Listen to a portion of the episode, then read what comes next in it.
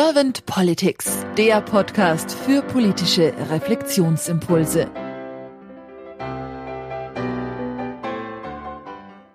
Herzlich willkommen zu einem neuen Podcast von Servant Politics. Ich spreche heute mit Fabian Lukas Goslar. Mein Name ist Claudia Lutschewitz. Hallo Fabian.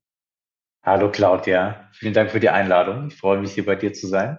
Ja, sehr gern. Ich habe mich wirklich sehr auf dich gefreut, weil du für mich jetzt der erste Kandidat von Love Politics bist und mit Love Politics durfte ich ja schon zwei Podcasts realisieren. Deswegen bin ich jetzt mal sehr gespannt auf deine Impulse. Du bist jetzt einer dieser jungen Menschen, der praktisch zur ersten Lehrgangsreihe gehört bei Love Politics, wo ihr praktisch parteiunabhängig miteinander wirken dürft und die politische Wirksamkeit entfalten könnt. Finde ich also sehr spannend.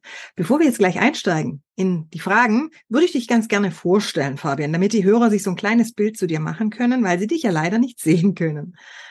Fabian, du bist Chief Social Alchemist. Das finde ich schon mal ein sehr spannendes Wort. Und du hast studiert Politikwissenschaften und Sozioökonomie. Und du bist jetzt als Berater im Austausch zwischen den Generationen im Einsatz. Und in diesem Zusammenhang habe ich von dir einen Satz gefunden in einem Blog von United Europe. Das hast du im September dieses Jahres geschrieben. Und diesen Satz, der hat mich so berührt, dass ich gedacht habe, den würde ich gerne in diesem Podcast mit einbringen. Und zwar hast du da geschrieben, junge Menschen müssen in die Lage versetzt werden, die Europäische Union mitzugestalten. Und es wäre fatal, wenn sie neben Innovation und Technik nicht auch die Stimme der älteren Generation in ihren Herzen tragen. Das hat mich irgendwie schon getriggert, weil ich dieses Wort Herz und Politik, das deswegen auch Love Politics, ich finde, das passt schon zusammen. Es darf schon auch Herz und Liebe mit dazu. Dann sind einfach alle Emotionen mit drin und die sind einfach auch wichtig in der Politik. Und jetzt bin ich mal sehr gespannt auf deine Antworten zu meinen Fragen, Fabian, und ich starte. Oder du hast eine Frage erst noch an mich im, im Vorfeld, dann warte ich. Ich höre mir erstmal deine Fragen an, ja? Okay. Du bist ja die Gastgeberin. okay. Fabian, wenn du an die Aufgabe von Politik denkst und das mal so für dich durch den Körper und durch den Geist wandern lässt, was ist denn für dich die Aufgabe von Politik?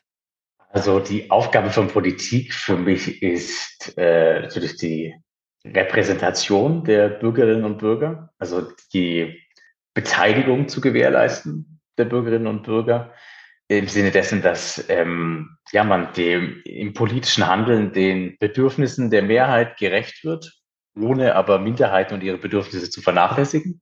Und ganz im Speziellen hat Politik für mich persönlich so die große Aufgabe, ähm, die gemeinsamen Nenner zwischen verschiedenen Gruppen zu stärken, ja, so klein sie auch manchmal sein mögen, einfach ganz in dem Sinne unbedingt wirklich gesellschaftliche Spaltung zu verhindern dann denke ich noch neben dieser, sag ich mal, äh, relativ nationalen Aufgabe, nationalen Koordinierung, ist auch ähm, entsprechende internationale Zusammenarbeit ganz wichtig. Und ich denke, das zu fördern ist für Politik wahnsinnig wichtig. Also das Knüpfen und Pflegen von internationalen Partnerschaften ja, zu den Nachbarländern und weit darüber hinaus äh, in sämtlichen Bereichen der Gesellschaft, also von Wirtschaft über Soziales, über Gesundheit. Und ich denke aber bei beiden Ebenen, also jetzt national und international gilt auf jeden Fall, es liegt auch an der Politik, einen Überblick über das große Ganze zu bewahren und neben notwendigen schnellen Reaktionen. Und ich denke, wir leben gerade in einer Zeit, in der wir viele schnelle Reaktionen erleben und auch brauchen. Wir aber dennoch ähm, von Seiten der Politik, also auch wenn wir auf unvorhergesehene Dynamiken äh, reagieren müssen, eine gewisse kontinuierliche langfristige Perspektive nicht verlieren dürfen. Also eine vorausschauende Planung, vorausschauendes Agieren auf nationaler Ebene, in, in Kommunen, in Gemeinden, aber auch international. Das ist, denke ich, ganz, ganz essentiell. Wie nimmst du denn dann momentan die Politik wahr? Also ich nehme die Politik so wahr. Also wenn ich daran denke und einfach aus dem, aus dem Bauch oder sage ich mal relativ intuitiv antworte, sehe ich viele Konflikte. Ja, also es gibt viele Konflikte zwischen Parteien jetzt gerade in, in Deutschland, ja, auch innerhalb unserer, unserer Regierung. Es gibt, finde ich, ein starkes Ringen um eine gewisse Deutungshoheit und es gibt Divergenzen, deren ja scheinbare Unüberwindbarkeit immer ganz laut kommuniziert wird und eben dann auch medial aufgegriffen wird. Und das resoniert so ein bisschen in einem Kreislauf mit sich selbst und, und schadet, denke ich, dem Image der Politik. Also für mich ist die Politik im Moment recht unruhig. Ja, so, so, das würde ich so sagen, ja, unruhig. Und wenn du sagst, sie ist unruhig und du sagst aber auch, so habe ich dich vorher verstanden, dass es eher dieses globale Miteinander bedarf in der Politik, vielleicht auch weltweit. Also das wäre vielleicht auch schön. Jetzt weiß ich, dass Love Politics eher so in der Dachregion wirkt in, mit ja. seinen Kohorten, aber dass auf jeden Fall, so habe ich dich verstanden, es weltweit auch ausgedehnt werden darf. Was wünschst du dir denn dann für die Politik der Zukunft? Also ich wünsche mir natürlich viele Dinge von der Politik der Zukunft. Ich probiere jetzt mal darauf ganz kurz und konzentriert zu antworten. Und das wäre ganz eindeutig eine deutlich stärkere Orientierung an Sachfragen, ja, ob sie denn nun weltbewegend sind oder eher, äh, eher sage ich mal, im kleinkarierteren Spektrum, aber eine stärkere Orientierung an Sachfragen als an Parteifragen. Das höre ich immer wieder, dass es doch einfach um die Sache geht und weniger jetzt auch um Personen oder Parteien oder sowas. Und auch der Fraktionszwang ist damit ja häufig angesprochen. Wie fühlt sich dann für dich die Politik der Zukunft an, wenn du sagst, wir haben den Fraktionszwang nicht mehr, wir sind eher an der Sache orientiert als, sagen wir mal, an einer Partei? Wie fühlt sich das dann für dich an? Also für mich fühlt sich Politik der Zukunft ganz klar nach mehr sozialer Innovation an. Also natürlich ähm, ist, denke ich, wirtschaftliches Vorankommen, wirtschaftliche Innovation, gerade jetzt für, für uns, für die Europäische Union, absolut essentiell. Aber ich denke, dass soziale Innovation im Sinne von Fortschritte hinsichtlich Konfliktlösung, äh, Konfliktprävention, ja, da geht es um also um, sage ich mal, innergesellschaftliche Konflikte, aber eben auch um militärisch eskalierende Konflikte auf der internationalen Ebene, dass wir da deutlich mehr tun und deutlich mehr innovieren und uns auch mehr trauen auszuprobieren, wie können wir so ein bisschen eine, ja, eine friedlichere Gemeinschaft äh, schaffen und dazu beitragen auf verschiedenen Ebenen und damit einhergehend auch eine wirklich bedachtere Diplomatie, eine, eine internationale Gemeinschaft, die, die auch lernt, wieder nach klaren Regeln der Menschlichkeit näher zusammenzurücken. Ja, auch eine, eine Politik, die sich ja eben, muss ich das doch wieder sagen, nicht in populistischen Kämpfen verliert, sondern sich auch zwischen Opposition und Regierung auf ein Big Picture einigen kann. So würde sich die Politik der Zukunft für mich anfühlen. Ja.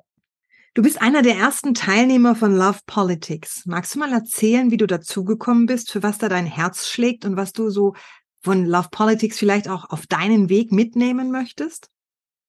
Also zu Love Politics gekommen bin ich im Prinzip durch Zufall. Also ich habe das ganz zufällig entdeckt. Ich bin aber schon ein Mensch, der sich sehr lange schon damit auseinandersetzt, wie kann ich denn meine, ja, die Dinge, die mir am Herzen liegen, am besten voranbringen. Und ähm, ich schon denke, dass die politische Ebene da ähm, ja eine Ebene sein kann, auf der ich besonders, wie man so schön sagt, meine Wirksamkeit entfalten kann. Ich aber ähm, deutscher Staatsbürger bin und jetzt schon relativ lange äh, im Ausland lebe, also in Italien, jetzt in, in, in Österreich, ähm, dann sehr bald in der Schweiz, da immer so ein bisschen keinen wirklichen Anknüpfungspunkt gefunden habe, dann in die Politik zu gehen, sozusagen im, im, im Heimatland. Und Love Politics einfach die Möglichkeit bietet, weil es ja ein dachweites äh, Programm ist, also Schweiz, Österreich und deutschlandweit aus allen drei Ländern praktisch ähm, Kontakte knüpfen zu können und äh, aus allen drei Ländern irgendwo seine gemeinsame Perspektive formen zu können, dass es für mich ein guter äh, Einstieg ist, mal so einen gewissen Überblick zu gewinnen. Ja, denn ich habe keine politische Erfahrung. Ich bin nicht, äh, ich bin kein Mitglied einer Partei. Ich bin dann auch relativ äh, neutral unterwegs und, und lebe auch diesen überfassenden Gedanken. Und für mich ist, glaube ich, so ein Programm wie Love Politics eine super Chance, um dann im Nachgang mal zu schauen, wenn das dann abgeschlossen ist, in welche Richtung geht es denn und wo, also geografisch und mit welcher Partei, wo kann ich am besten, ja, wo passe ich auch am besten hin, wo komme ich am besten voran.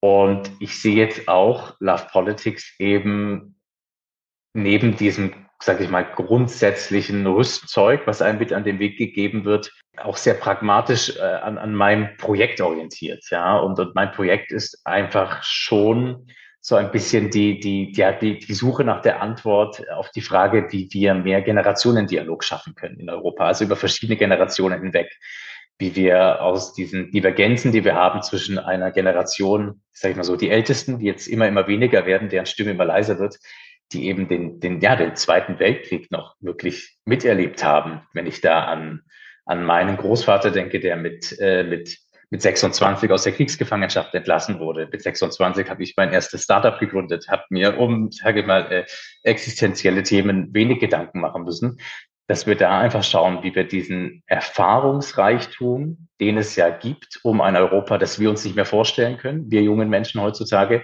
wie wir den jetzt noch verankert bekommen, auch im Hinblick auf die kommende EU-Wahl. Denn diese Stimmen dieser älteren Menschen werden immer leiser und immer schwächer, sind aber umso wertvoller für uns, um eben gerade komme ich wieder zu meinen Themen zurück. Soziale Innovation, Friedenssicherung, Europa als Friedensprojekt. Was heißt das, ja? Das klingt für Leute, die unter 20 sind, vielleicht wahnsinnig abstrakt. Ist es aber nicht, ja? Vor 80 Jahren waren unsere Grenzen noch von Schützengräben durchzogen. Fabian, wie lange geht denn dieser Lehrgang, den du bei Love Politics machst? Also, wir haben angefangen im September, Ende September. Und das Ganze wird jetzt noch gehen bis Ende Mai, Anfang Juni, so bis in den Frühsommer hinein. Also ein knappes Jahr. Ja, das sind verschiedene Module. Monatlich ist es jeweils ein ganzes Wochenende Fulltime, praktisch Freitagnachmittag bis, bis Sonntagnachmittag zu verschiedenen Themen, auch im Austausch mit verschiedenen aktiven Politikerinnen und Politikern. Und genau, das Ganze geht dann ein Dreivierteljahr ungefähr. Mhm, das klingt spannend. Das finde ich jetzt für mich auch eine passende Überleitung, weil wenn du dann bei Love Politics abgeschlossen hast, diesen Lehrgang, ich denke, dann weißt du, wie du dich vielleicht politisch auch aufstellen kannst, vielleicht auch in welche Partei du gehst und sowas. Und jetzt spinnen wir mal diesen Gedanken, du wärst jetzt Bundeskanzler geworden in Deutschland.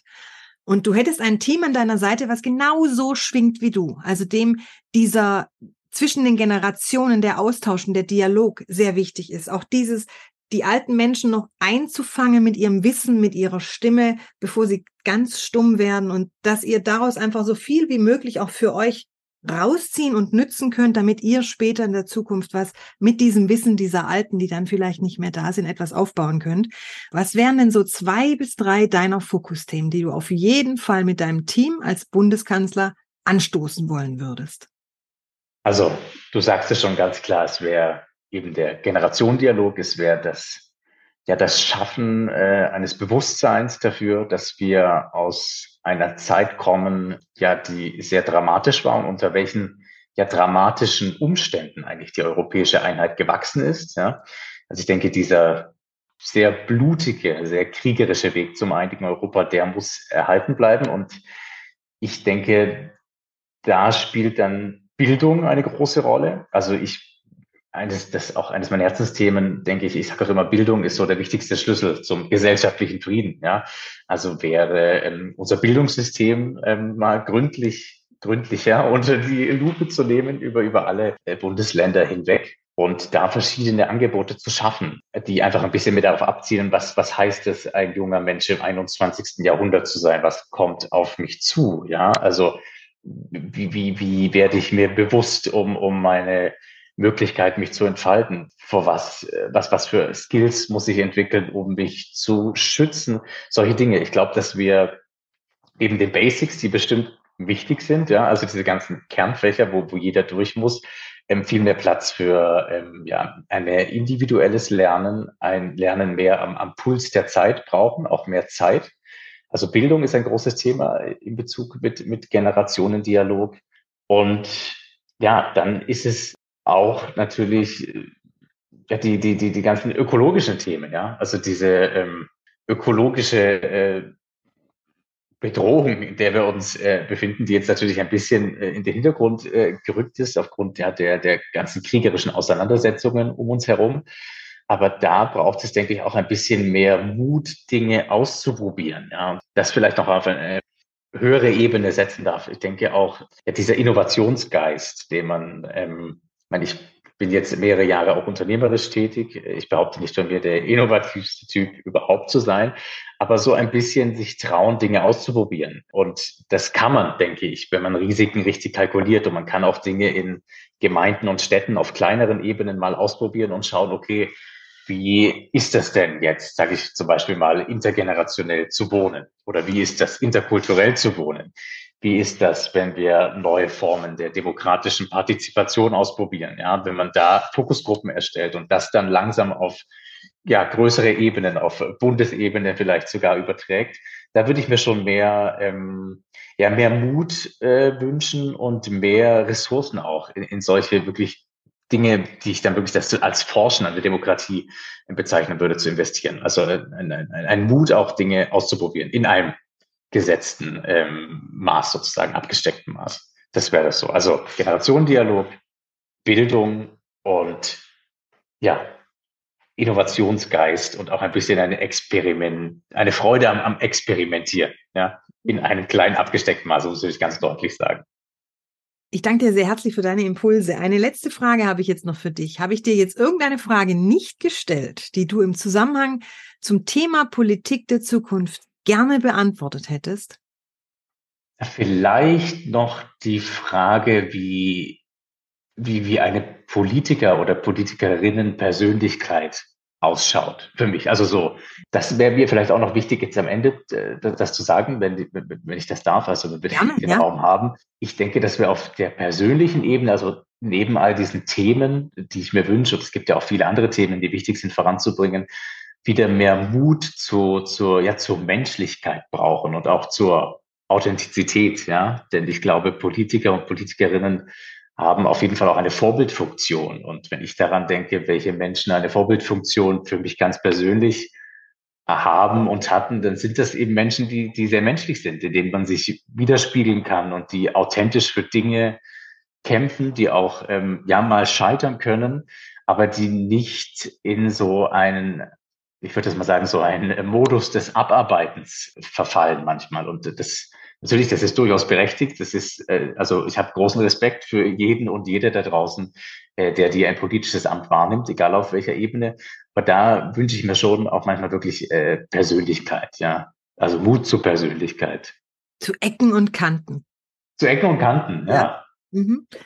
Dankeschön. Fabian, ich danke dir wirklich auch sehr für deine Zeit und dass du dir jetzt zu späterer Stunde noch die Gedanken gemacht hast, mit mir etwas über Politik zu sprechen. Es hat mir Freude gemacht und ich sage Dankeschön und bis bald. Bis bald. Ich danke dir ebenfalls.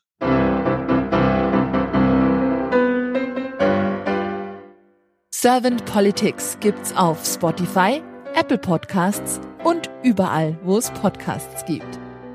Abonniert uns gerne und hinterlasst uns eine Bewertung. Servant Politics, der Podcast für politische Reflexionsimpulse.